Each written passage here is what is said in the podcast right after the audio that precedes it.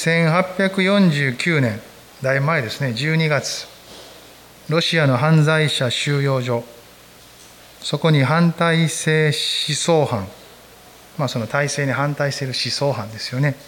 として死刑判決を受けた28歳の一人の青年が収容されていました。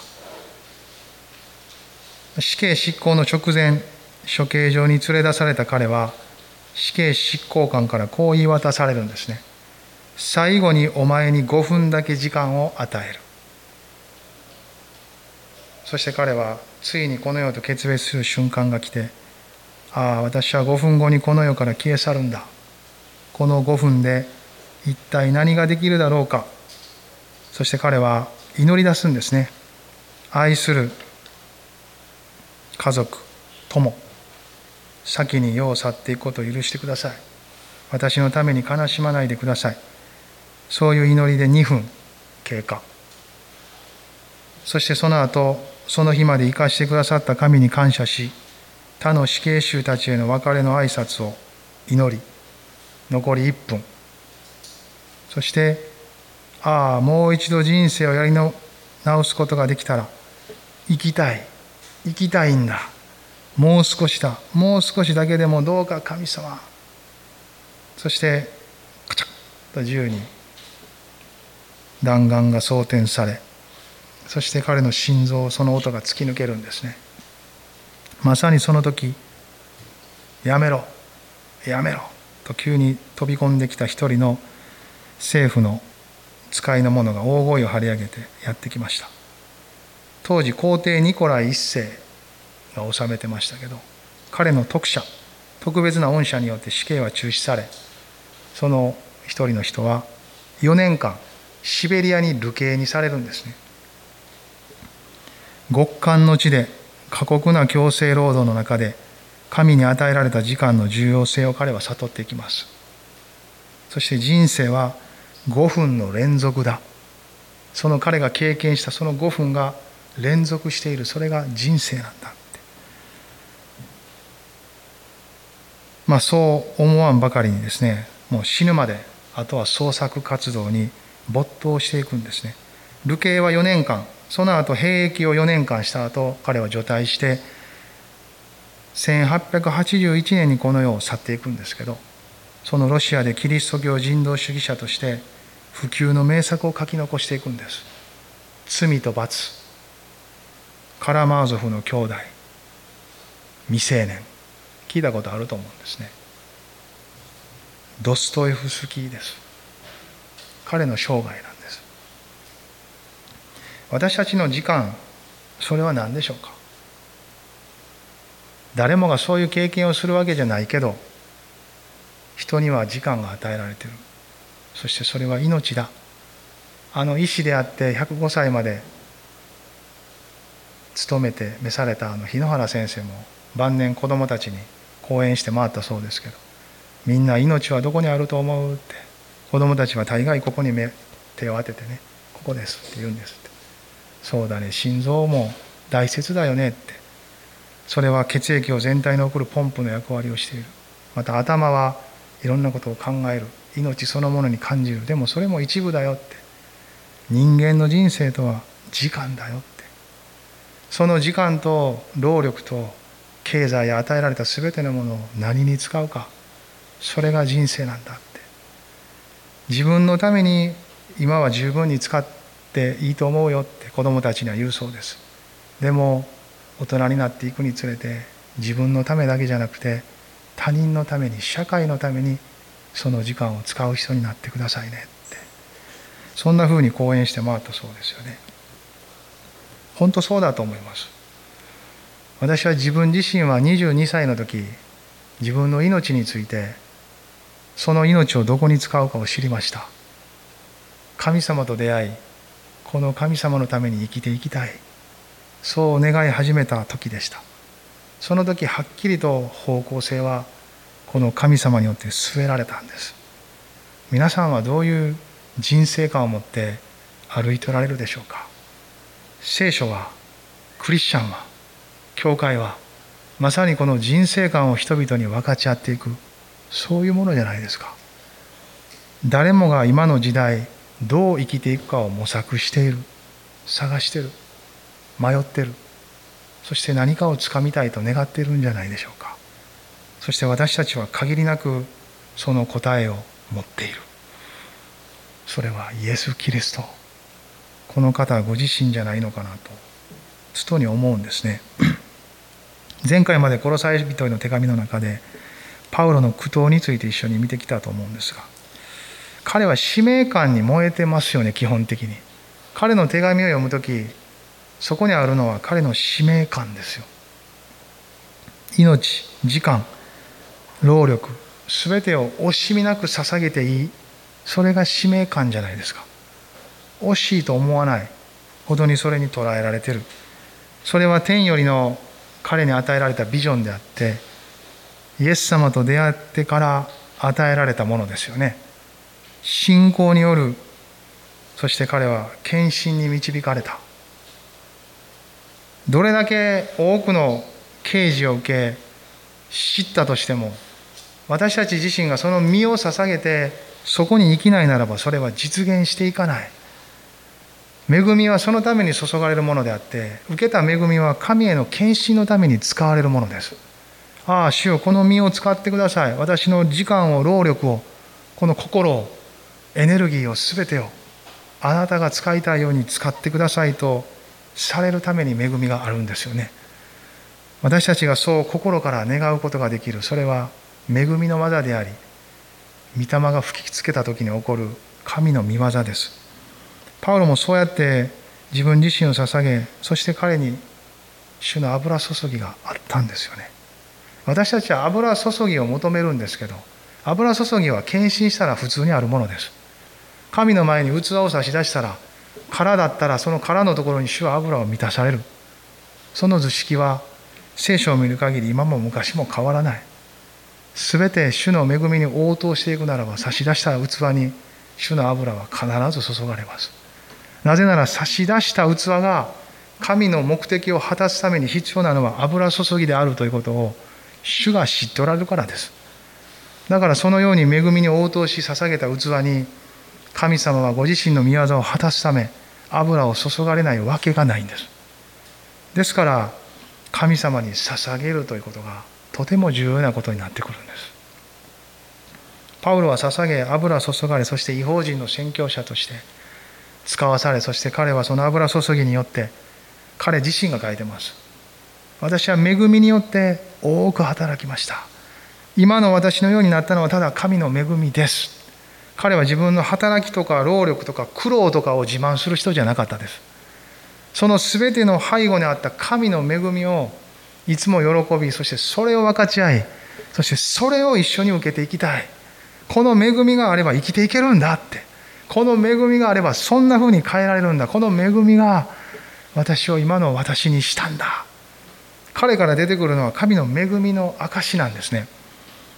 それがこの手紙の一つ一つにも綴られてます。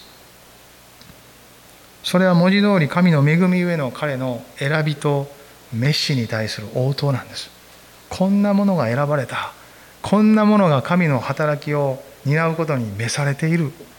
ということなんですよね。その応答が彼のその献身を生み出していく。主への信頼と勇気が伴うものです。何でもそうですけど踏み出すことって勇気がいりますよね。でもその選ばれ召された器が踏み出さないと何にも起こっていかないんですよある意味で。もちろん主は取り替えて別の器でってことがあるんですけど今はそれはあまり考えないことにしましょう。託された一人の器がその一人の器として主の前に踏み出していく時ことはなっていく。いつも私たちは個人的に神様の前に選びと飯を考えるべきだと思います。あああの人がいいな。あああの人がそうなったらいいな。ああこの国がそうなったらいいな。あああの地域がそうなったらいいな。なんかどこか自分と乖離したようなそのような祈りと願いではなく私が神の前にどうなんだろうか。そういう問いかけの中でパウロは自分を差し出していったんじゃないでしょうか。多くの主の器たちはこの聖書に描かれている限り皆個人的な応答を持って自分自身をどうするかということについて考えさせられた。その招きに対して応答していったんじゃないでしょうか。継続していく忍耐それも描かれてますよね。踏み出したはええけど続けていくのは大変やな。その熱き心を持ち続けて主に仕えていく継続の忍耐も描かれてますよね。続けて彼は神の恵みにより頼んだ。踏み出すだけで終わることなく踏み出した後も主の恵みが彼の心を内から燃やしていくことを彼は知っていた。天よりのビジョンを受け取り信仰によって応答するなら御霊が燃やしていくんです。なぜなら油注ぎは火を燃やすためにあるんです。吹きつける風とはそのバーベキューの時の火のようにですね風を送ると火は燃え上がっていくんです。全て精霊の働きはこの燃え立たすために描かれているものではないでしょうか。豊かな結実の希望まで彼はしっかりと握ってますよ。労苦奮闘そんなふうには描かれてますが彼は別に自分の頑張りによってそれを果たしたというものではなくただ神の恵みがそこにあり御霊が力強く私のうちで働いてるんですと。その全てに打ち勝っていくのは御霊が私のうちで豊かな恵みを満たしてるからなんですとそのからくりを説明しています。私ではなくキリストです。御霊がそうしてるんです。ですから彼はそのビジョンから目を離さなかった。今がどうあれ結実は約束されてる。見えてるんだから収穫が。そこまで行かないと行くべきです。見えてるんだから。収穫も見ずに働き出す人はいません。収穫の畑が見えてないのにとにかく働き出す人なんていません。収穫を一握りでも見るので人は働き出すんじゃないですか。皆さんも給料全くもらわれへんって分かってて働きますかね。もらえるって分かってるから働くんですよね。そのことをしたら対価があると分かるので人は動き出すんじゃないですか。神様の御国の働きも一緒ですよ。見えてるから見るからそして見た人から立ち上がり出すんです。ああそのために私も生きていきたいな。ああそのために私も歩き出そう。ああそのためにそのために。個人的なことです。そして神様と語らうことです。誰かに転嫁することでもなくまた誰かを裁くことでもありません。私がやってるようにあの人を持ってやったらええのにとかそんなんでもないんです。自分が神の前にどうなのか。私というものの人生がどのように捧げられることを神様は望んでいるのか。神様はどのように私を選び召したのか。それは若い人だけのものではなく生涯突き詰めていく神様との関わりじゃないですか。私たちの最後の一息までその問いかけはある意味終わらないんじゃないですか。そうじゃないですか。私20歳ぐらいの時こういうことを言ってましたけどその頃はあんた若いからそんなこと言えるんやんかって私らぐらいの年になったらそんな言えるんかって。体も疲れるしいろいろあるんやでって。今50歳になりましたけど同じこと言ってます。30年経ったけど変わってないです。それは私の発想ではなく御言葉と御霊の発想だからです。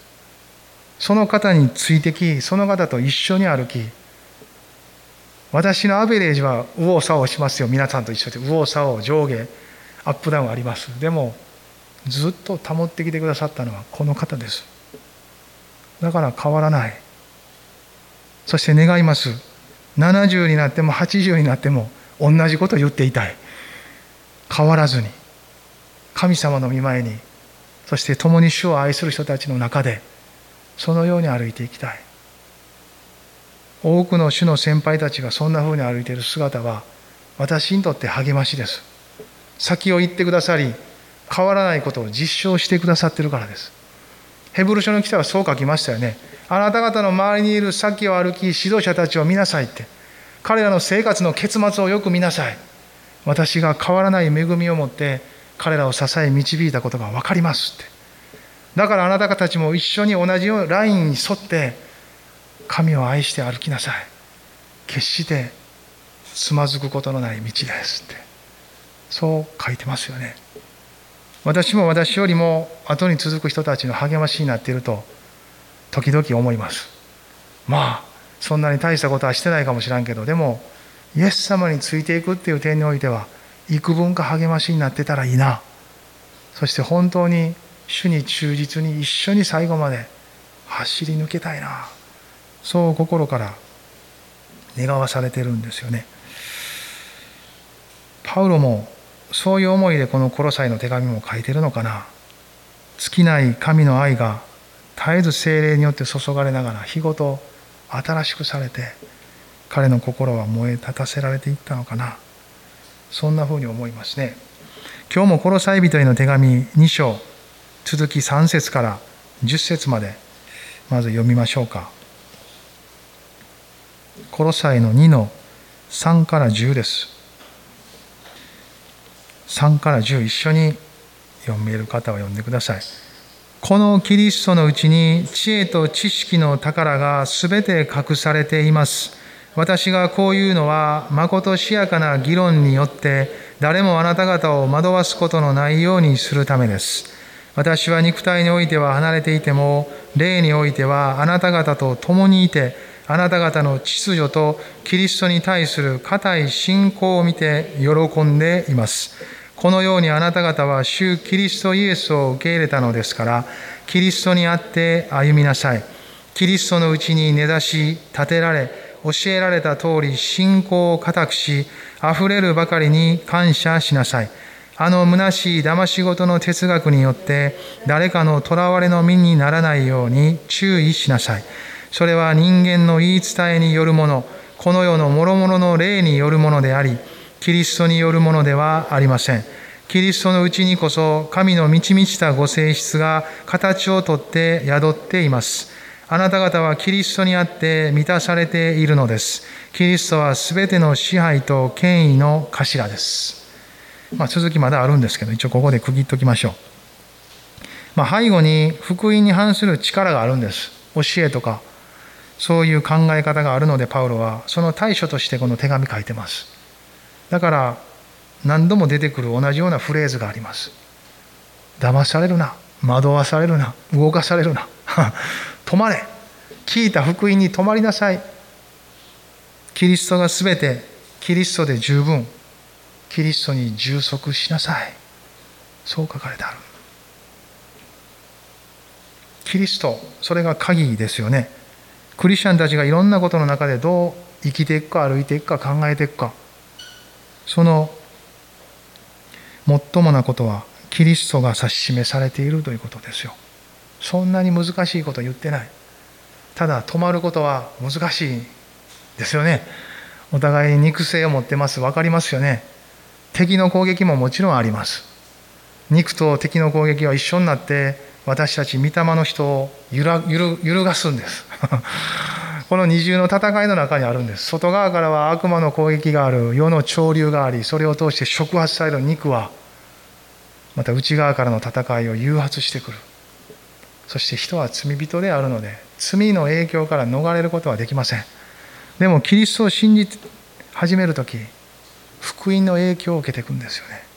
そしてそれによって生きることが始まります。そこに葛藤が生まれクリスチャンたちは葛藤し揺れ動かされていくんです。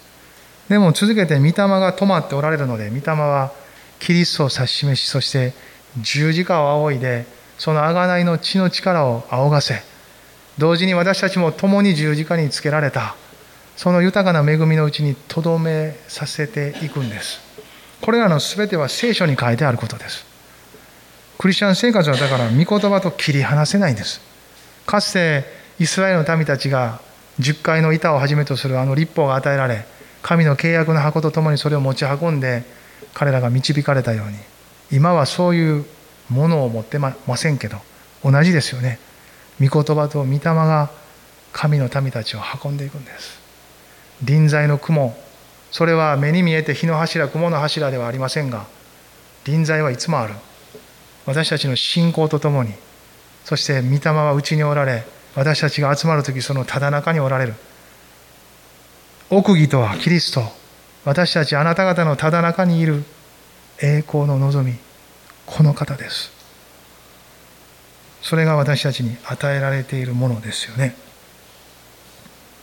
この3節。このキリストのうちに知恵と知識の宝が全て隠されています。魅惑的な言葉じゃないですか。全て。という言葉は。私は昔一個だけ魔法が使えるとしたら何にするって言われた時にいつも答えてました。魔法使いにしてもらうって。そしたらずっと魔法が使える。ハレルヤ。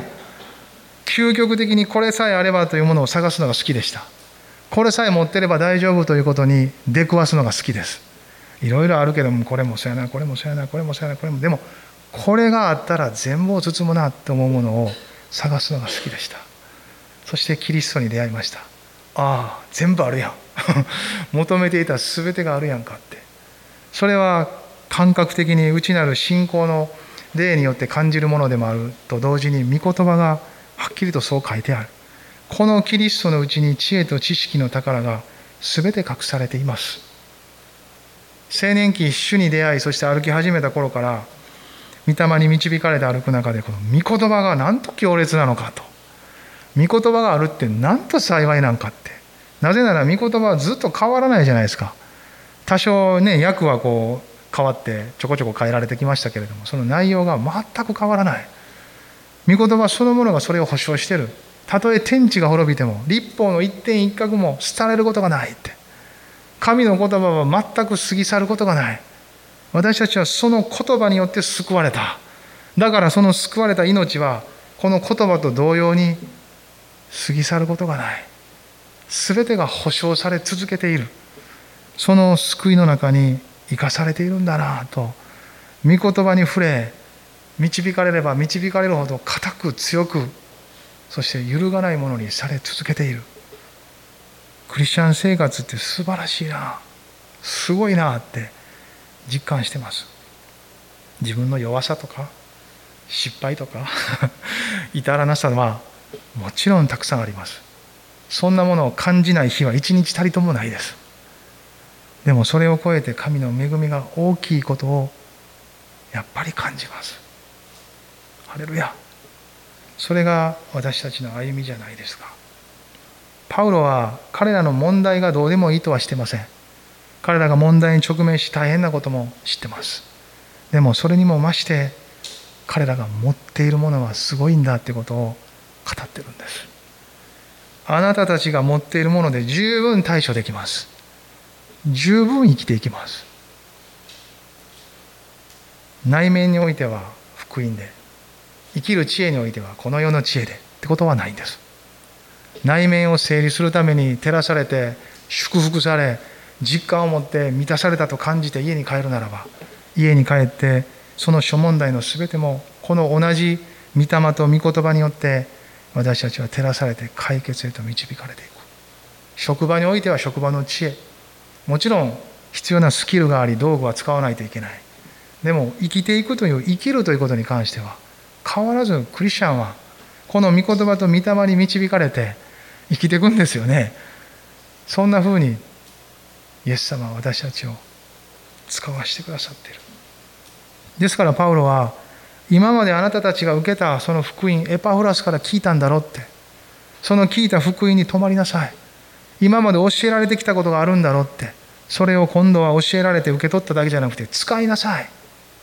あの十二弟子たちもそうですよね。嵐の中でうわーっとうごめく中で恐れおののいてイエス様が黙れ静まれって言ったら静まったのを見てこの方はすげえなって。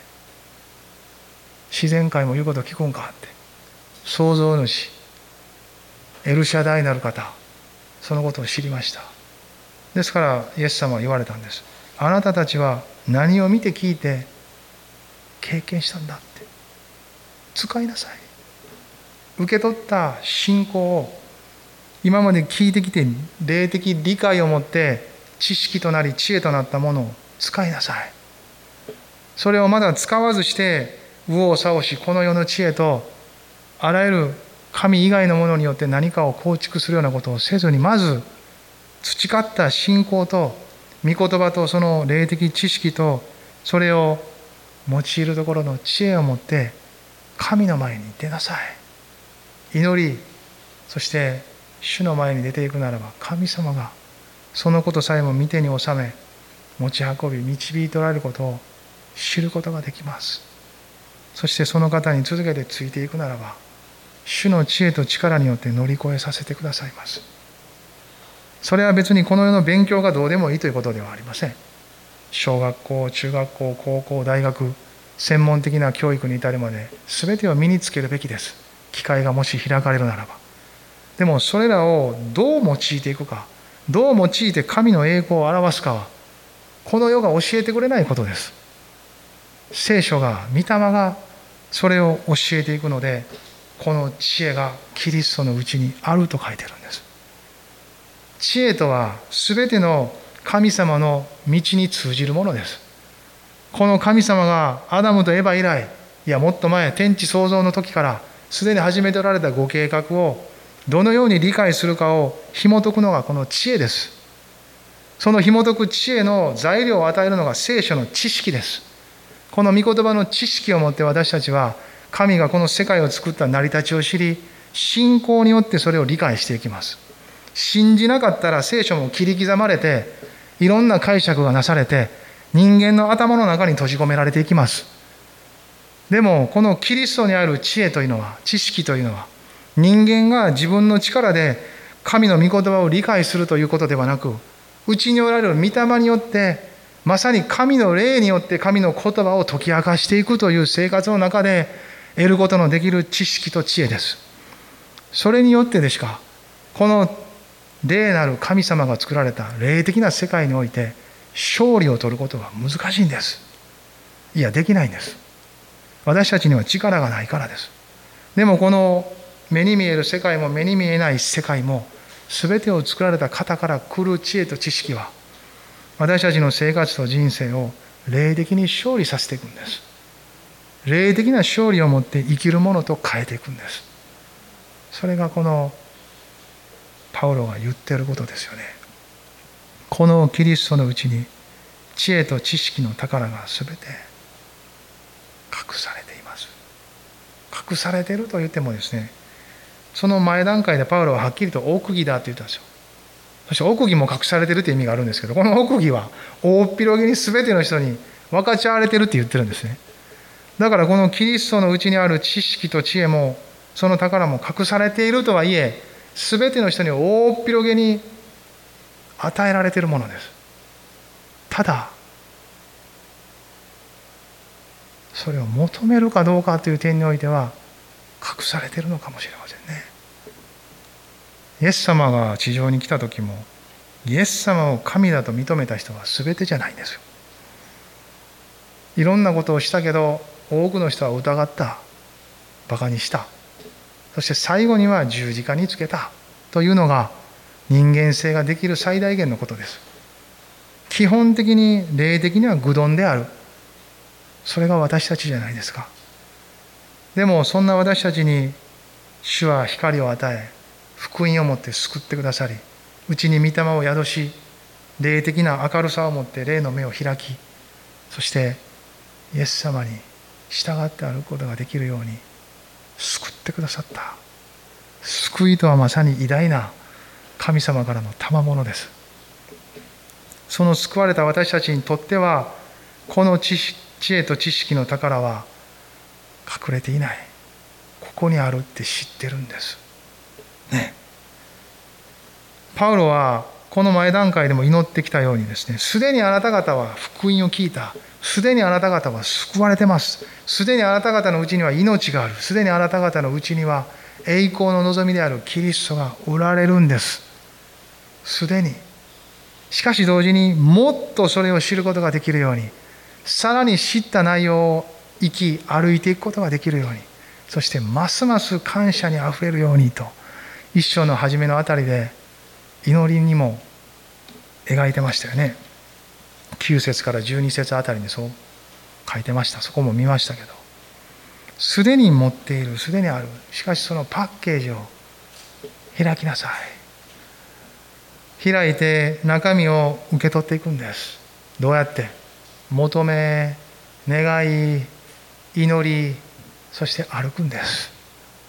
この歩くというところまで行くのが大事ですよね。御言葉を知りそしてその通りにやってみる。内なる御霊によって導かれた通りにやってみる。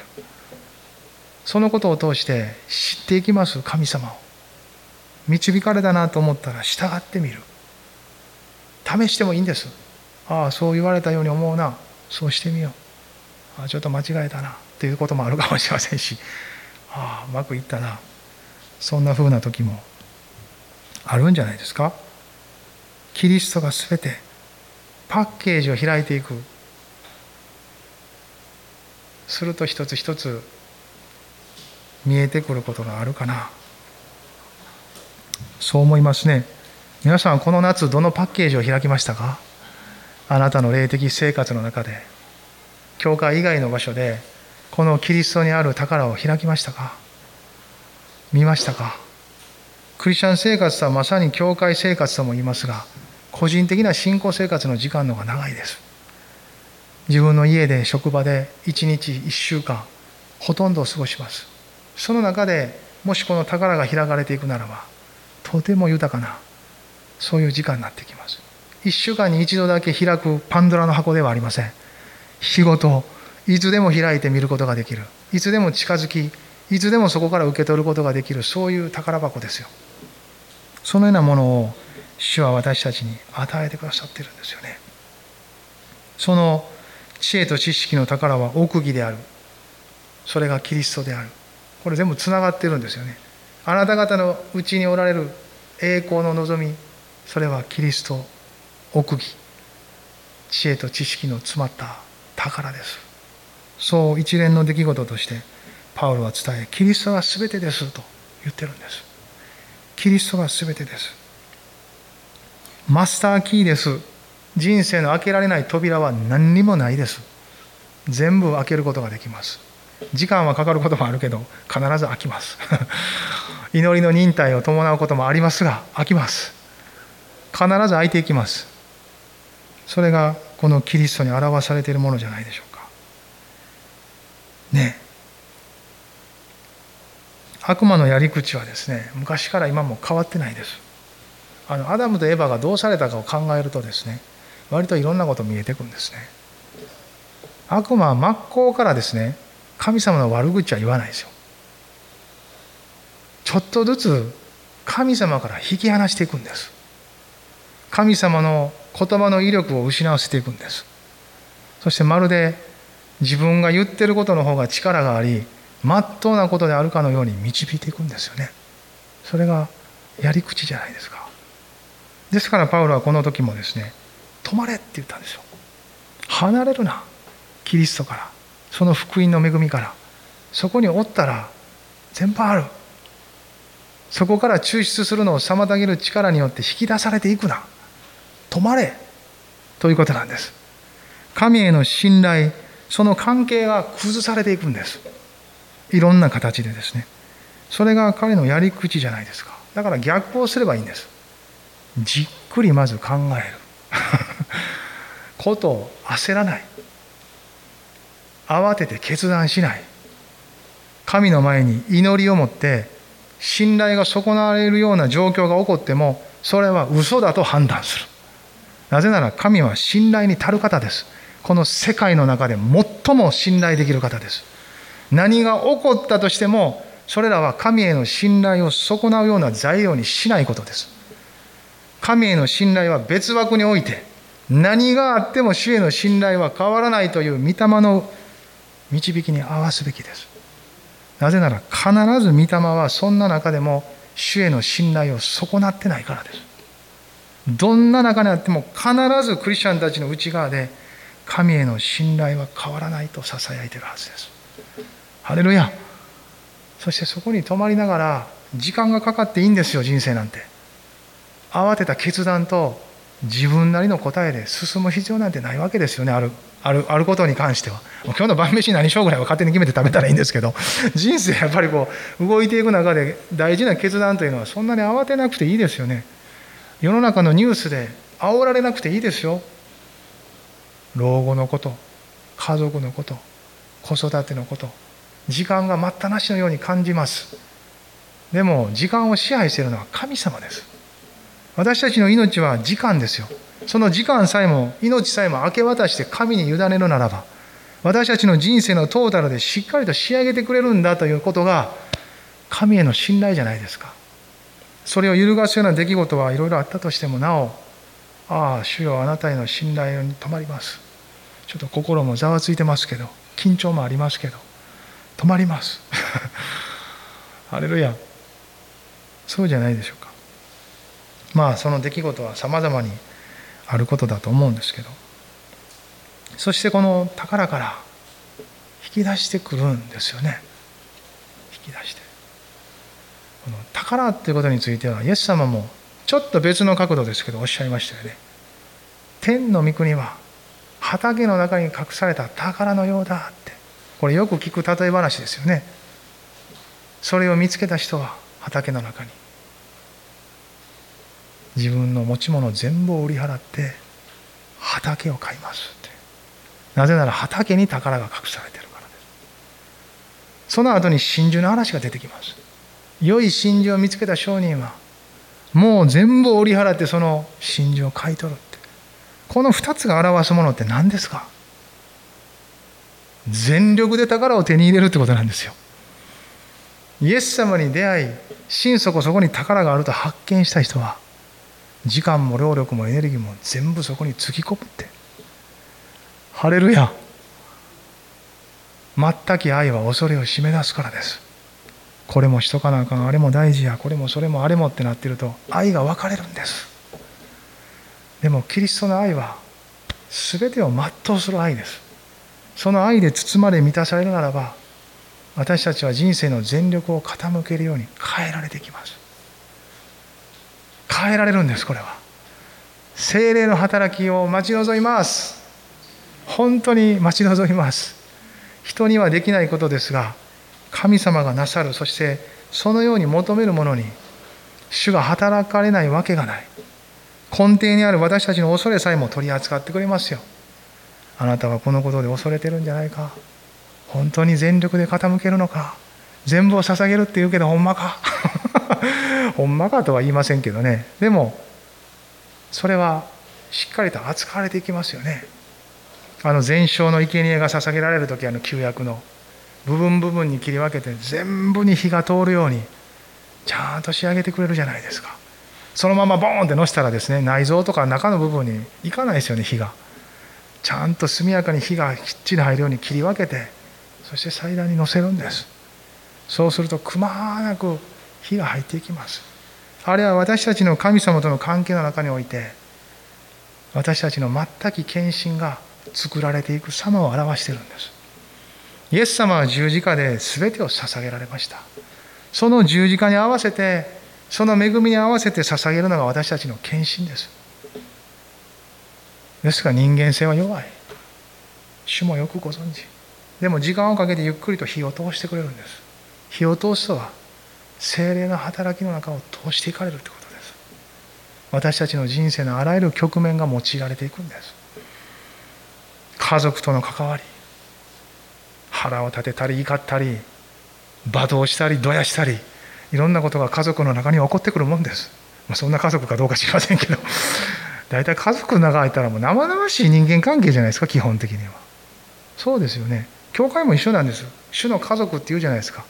麗しさとともに人間性が最もぶつかる場所です。それを愛によって許しによって包んでいくのが神の家族なんです。あなたの家庭なんです。職場でも同じじゃないですか。何も起こらない職場課題がないややこしい人がおらんとこはないんですこの世界の中に。まあ自分にとっても自分が他の人にとってややこしいかもしれませんよ。それも含めてですけどもお互いそうなんですね。そこに必要なのはキリストの十字架の愛と許しじゃないですか。ことが起こらんように問題を起こさんようにということではなくことが起こり問題が起こり課題が生じた時に何によって包むかです。この世の常識で何かこう手よく争いが起こらんかったらええわというオブラードに包むか。いろいろあるかけど後に愛が残り許しを持って確かに和解し次を歩いていける土台を築くか。それは変わってきますよ。福音に生きるとはそういう強さを身につけていくことじゃないですか。苦難や困難がないわけじゃない。それだからある意味逃げずに向かっていく勇気と力を主からいただきながら作っていくものじゃないですか。相変わらずそこに止まってとどまりながら。教会生活で大体とどまるっていうことがチャレンジされていくんですね。何があってもいろんなことがあってももう季節も変わっていくし様々ですよ。20年も30年もだったらいろんなことがあるんです。でもその中を一緒にたどるから作られていくんです。たどらなかったら作られないです。たどった後の良い恵みをその後来た人たちは受けていきますがまたそこからたどっていくんです。それがなされることに恵みが満ち溢れ豊かになっていくんです。なぜなら私たちの人間性が扱われていくからです。そしてそこに御霊の命が溢れるんです。ハレルヤ。扱われなくていい人なんて一人もいません。あまり接触しなかったら時間を取らなかったら扱われないです。接触し時間を取り近づけば扱われるんです。人間関係ってそういうもんですよね。免許もそうですよね。ペーパードライバーの人はずっとゴールドゴールドカードです。なぜなら運転しないから事故る確率も違反を犯す確率も低いんです。よく運転しよく使う人ほどそれでゴールドカードやったら素晴らしいんです ある意味で。やっぱり違反も犯す機会も増えるしわざとじゃないけどね。事故を起こす確率も増えていきます。人と関わり神の御言葉にチャレンジし御霊に導かれたところを歩こうとすればするほどいろんなことが生じてきます。でもそれがキリストにあるものとして作られていくということです。それを避けては罪にまみれたこの世界に使えることができないです。イエス様は十字架で罪を扱われた。人の最も醜く誰にも見せたくない。そして人を傷つけるものですよ罪というのは。その人自身もまた他人をも傷つけるものです。むき出しのナイフみたいなものです。そういうものを扱われたので十字架で血を流して死んだんですよ。教会はそれが委ねられているとすれば私たちがまずその十字架で許しを受け扱われながら今度は私たちが他の人たちの持ち合わせているその人生と存在の中にある罪をこの同じ福音によって扱っていくことができるように導かれていくんです。教会の中には罪が持ってこられるものですよ。それがキリストの十字架で現れてきれいになるんです。教会に来る人らが作ろうって罪がないかのように何もないかのように来る場所じゃありません。罪にまみれいろんなものにもうまみれて過ごしながらやってくるんです。それがキリストの血によりその十字架の愛によって現れ作り変えられていく。精霊がそこに働かれ人にはできないその豊かなミニストリーを果たしていかれる。それが教会ですよ。そういう場所ですよね。パウロはキリストが全て殺されの人たちいろいろ起こってるかもしらんけどキリストで対処できますよって。私もそれを受け取ってるしあなたたちもそれを受け取りキリストのうちに知恵と知識の宝が全て隠されてるんです。だからそれで十分やっていけますよ。そう言ったんですね。6節も一緒に読みませんか？同じようなこと書いてるかもしれません。このようにあなた方は主キリストイエスを受け入れたのですからキリストにあって歩みなさい。キリストにあって歩みなさい。あなた方はすでに主キリストイエスを受け入れたんですからとすでにってつけてもいいと思いますよ。キリストにあって歩みなさい。ね。すでに救われてる。その立場を十分に受け取っていますか？神の前に義と認められている。義と認められてるんだったら義と認められたように歩いていくんです。それを知り続けることです。あ義と認められてるって言われても許されてる許されてるんや。やっほい何でもやってええわとかそんなんじゃないですよね。法獣にも走らせない。同時にそうか。そんなふうに生きんとあかんのか。よし。お前を頑張れ私を頑張れとか言ってですね立法的に生きるのでもない。立法主義的と法獣は大体この左右にあるんです。クリスチャンはねその真ん中をこう御霊によって歩いていくんです。スタッスタッと。自分の義にも落ちへんぞって。また立法がないかのように自分勝手なところにも転がっていかへんぞと。キリストの心の真ん中をですねスーッとこうクリスチャンたちは歩いていくんですね。すでに救われてるからです。その身分はどうですか？神の子供とされてる。神の子供を受け取ってますか？神の子供とされてる。神の民とされてる。神の羊とされてる。主の父なる神の見てに抱かれる子羊のように扱われてる。自分が救われたということはどういうイメージなんでしょう？立場において。ね仕事場とか行ってもどうですか？立場がはっきりしてなかったら働けませんよね。えっと俺立場何やったっけ？みたいな感じだったら働けないですよね。立場があるから働けるんですよね基本的に仕事って機能的に。社長が社長の立場を受け取ってなかったら大変ですよ。部長も課長もそうです主任も。立場がはっきりしてなかったら大変です。でも立場がはっきりしたらとても機能的になります。社長は社長の仕事をする。部長は部長の仕事をする。課長は課長の仕事をする。役職がない人は役職のない仕事をする。それらが組み合わされていく。大変なことですよ。立場って大事です。クリスチャンもそのパッケージを開いて立場を知るべきです。救われたということは立場が与えられている。義と認められたっていうのは神の前に立つふさわしい立場ですよね。そのふさわしい立場は何によって与えられているか。キリストの血によってですよ。自分の功績とか昨日ええ感じのことしたからとか家族に喜ばれることをやったからとかいうことは関係ないことです。それらはええことやからちゃんとやりましょう。でも関係ないことです。キリストにある立場はその血によって与えられているものです。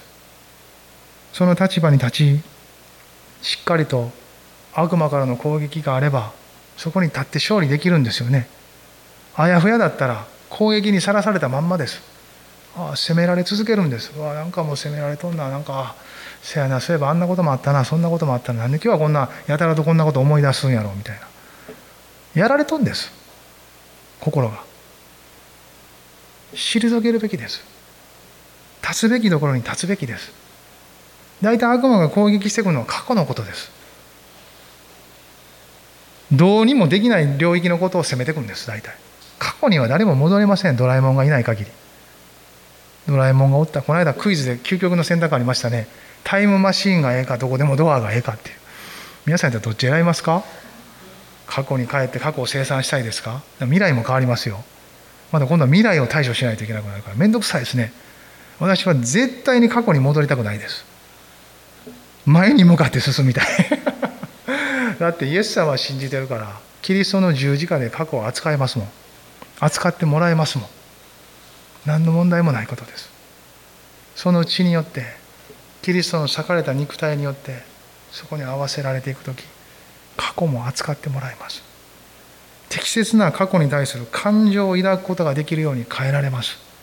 私そのことを時々祈ることがあります。ああ主よこの思い出す出来事の中で抱く感情はまともですかって。私の恨みつらみとか自分の主観的なものによって抱く感情であるならばこれを変えてくださいって。あの出来事に対して抱く感情がまともであるようにしよう。どうか導いてください。感情のことについても時々祈ります。まともな感情を抱くことができるように。感情で自分を振り回すじゃないですか。知性を曇らせるし意志の働きを弱めます。まともに働くことですね。ですから神様にそう祈ることがあります。どうですか？皆さんはそういう課題はもう乗り越えてスーパークリスチャンになっておられますか？私はもう課題だらけでそのでいつも取り組みながら主に祈りながら自分をそのまま主の前にできる限り持っていきながら触ってもらうようにしてます。扱ってもらうようにしてます。なぜなら健全な未来を築きたいからです。ハレルヤ！過去の失敗や後悔がもしあるとすればそれは健全な未来を作る材料にできます。遡ってそこから抽出する開い出すものによって今と将来を健全に作ることができます。そのためには時に導かれたことに向き合わないといけないです。でも向き合う力は自分にないので私はいつも恵みをいただきます。ああ主よそのことに向き合う力をください。助けてください。そしてそれは祈りともつかず神様との交わりの中で導かれていくことです。すると豊かに主が作っていってくださるじゃないですか。そんな風にして人って変えられていくんじゃないですか。このパンドラの箱パンドラじゃないわ。パッケージを開けてですね知恵と知識が詰まったキリストの中で全部できることです。小さい箱に入っていくわけじゃないから大きな箱の中に入り込んでその中身の一個一個の扉も開けて奥義であるキリストという鍵を使ってですね開けていくんですね。そして一つ一つ自分の人生に必要なものを取りながら。だって自分の人生の必要を知らない人が他人の人生なんて関われないんですよ。人の必要というものに敏感でないのに他人の必要に敏感になれないですよ。自分に大雑把にしか関われないのに他人に繊細に関わることなんてできないですよ。自分の必要に対して神の視点から見てもらいそしてそれを神様に満たしてもらう経験こそが私たちが今度他の人にその課題や問題をぶち開けられた時それを満たすのはイエス様と本当に言えることじゃないですか。自分の経験からそれも大丈夫ですよって言えるのはそういうことじゃないですか。キリストが全てキリストで十分ねらしくふさわしくパウロを歩いていきなさいと。7節は具体的ですよね。キリストのうちに根ざし立てられ教えられた通り信仰を固くしあふれるばかりに感謝しなさい。彼はこう短い言葉でこう教会生活クリスチャンの歩みをこうパッケージにしますね。彼の御言葉そのものがこうパッケージなんですよね。だから開かないといけない。これちょっとちょっとずつ。若干開く作業が必要です。キリストのうちに根ざす。何ですかこれ。根ざすって。どう考えても植物ですよねこれ。植物。植物って何で根ざすんですか？根を張るんでしょう。暇やからですか？枝を張るよりも地中のが好きやからですか？違いますよね。枝を張り実を実らすために養分を吸い上げるためですよね。根ざしていくのは。キリストに根ざすということはキリストとつながれたすなわち救われた。十字架でキリストと一つにされた。そこにあって豊かな養分を受け取りなさいってことですよこれ。キリストからの。この世にこう根が張ってたらねこの世からの養分は来ますけどね。結局キリストに根ざしなさい。そう言ってるんです。キリストの御言葉に根を張っていくんです。イエス様もそういう例え話しましたよね。種から出る根がどういう状態か。土壌が大事ですって。根を張っていく。立てられ。どういうことですか？養分を受けそして成長していきなさい。ということです。成長を拒んだらダメです。人は知らず知らずに成長を拒むものです。なぜなら成長にはチャレンジが伴うからです。変化が伴うからです。変わりたいと願う人のパーセンテージは低い。アレルヤこの間中高生たち集まった時に新しいことが好きな人はって手挙げてもらったらほぼ分かりませんでしたほとんど。2回もう1回聞いたら34人手挙げてました。どういう意味で受け取ったかは分かりませんけど。変化ってなかったらつまらんすよ皆さん。つまらないですよ。座席一つもですね変化して座ってみたらまた景色変わりますよ。割と決めたとこ座っちゃうんですよ人ってね。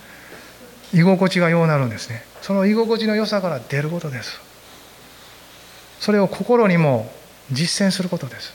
ああもうなんかこの生活でこのルーティンでええ感じやな。それ悪くないけど主に導かれて成長しようと思うならば変化するところに身を委ねるべきです。御霊はいつも弾力のあるブドウ酒みたいだってイエス様言われたじゃないですか。硬い皮袋やったら張り下げて破れるでって言ったんじゃないですか。だから注がれないんですよ。もったいないから。硬いままの殻だったらブドウ酒注いだ時にこの新しいブドウ酒の弾力がですねついていけないから破れるんです。そうするとダダ漏れになるからもったいない。だからイエス様は新しいブドウ酒を新しい皮袋に入れるんです。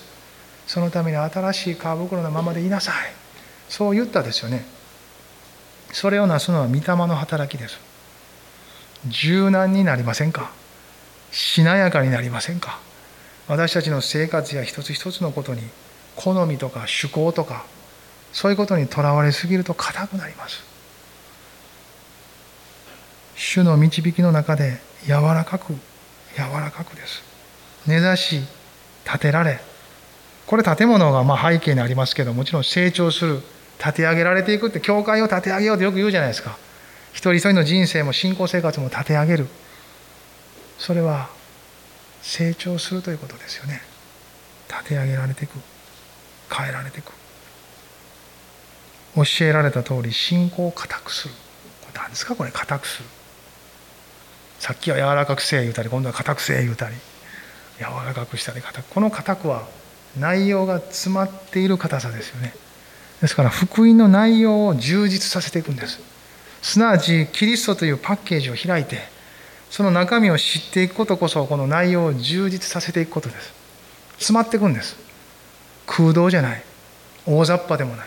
一個一個開かれてそしてそれが密になっていく。そういう内容ですよね。そしてあふれるばかりに感謝しなさい。感謝がありますか？主に対する感謝が。ああ神様今日もありがとうございます。ああ主よ今日も飯が食えます。感謝します。ああ主よ今日も寝れます。感謝します。ああ主よ今日も。ああ主よ今日も。これもあれも一つ一つ。感謝します。感謝があふれてこようと思ったら謙虚にならないと無理ですよね。へりくだり心を低くするものほど感謝が多いんじゃないですか。なぜなら全てが与えられているものありがたいなと感じる心ってそういうものじゃないでしょうか。何よりもここで言ってるパウロの感謝は一つ一つが神の御業によってなされている。そのことから来る感謝があふれる生活なんです。ああ私この夏ね本当実感してますよ。子どもたちのプログラム JC 全体のユースのプログラムそしてこのグロリアのプログラムの一つ一つが本当に無事に終えることができて無事だけじゃなく豊かに祝福されてこの夏の終わりを迎えることはもう本当に感謝だなと思もう先週もその感謝が溢れて溢れて仕方がないんですね。もうこれは大げさかもしれないけど私の中では主の奇跡だと思ってます。何もない。人がこんだけ集まっているのに何もなく帰っていける。奇跡じゃないかって思ってます。まあ毎週の礼拝もそうなんですけどね。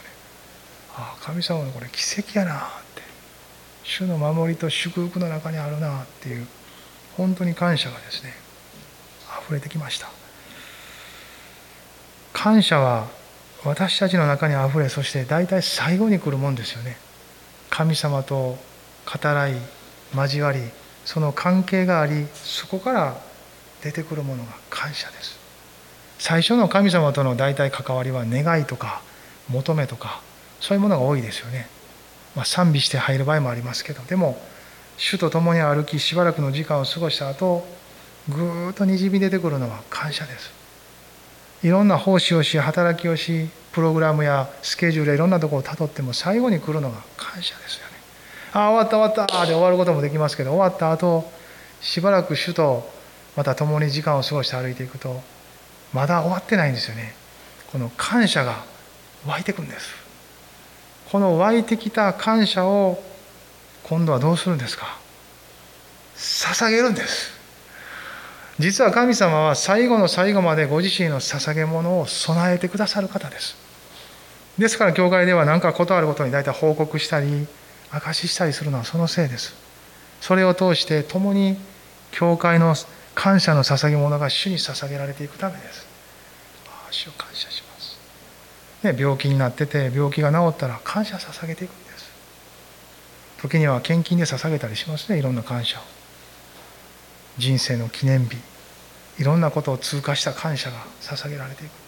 賛美で捧げられていく祈りで捧げられていく礼拝の中で捧げられていく。これは神への捧げ物ですから人の中に閉じ込めとったらあかんものです。ちゃんと捧げて主に栄光を返していく。そういうものじゃないですか。それがここに書かれてある。溢れるばかりに感謝しなさい。感謝するような生活キリストとの関わりの中に生きていきなさい。